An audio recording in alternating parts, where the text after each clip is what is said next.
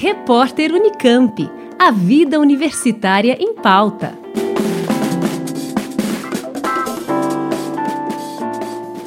Seguem abertas até o dia 30 de julho as inscrições para a Competição Brasileira de Robótica, um dos maiores eventos da área vinculado à educação. A CBR será virtual e aceita a participação de equipes de todo o mundo.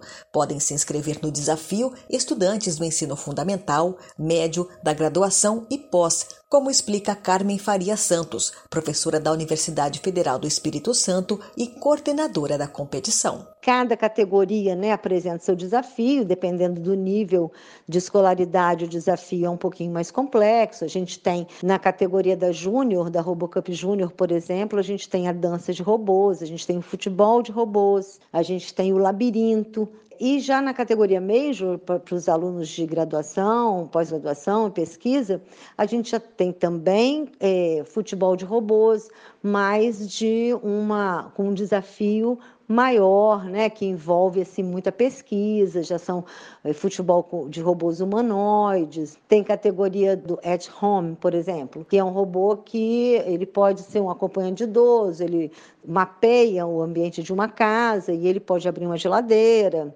servir uma mesa, né? Dentre outras funções, dependendo do que foi proposto naquele ano nas regras da categoria. Os interessados devem se inscrever até o dia 30 de julho. O valor da inscrição por equipe é de 250 reais para times nacionais e 50 dólares para times estrangeiros.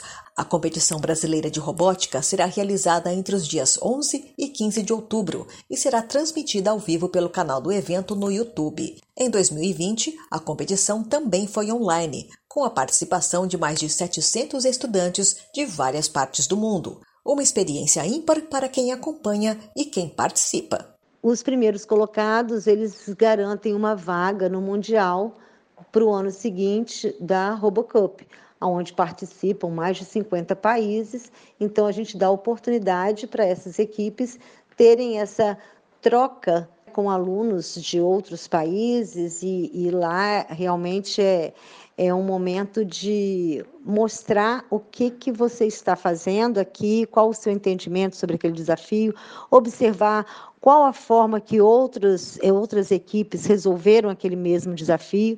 Então, realmente é um momento de grande aprendizagem, de troca mesmo, né? de conteúdos e de estratégias né? que as equipes utilizaram para resolver o desafio proposto. Informações no site cbrobotica.org. Da Rádio Unesp FM, Liane Castro para o repórter Unicamp. Repórter Unicamp. A vida universitária em pauta.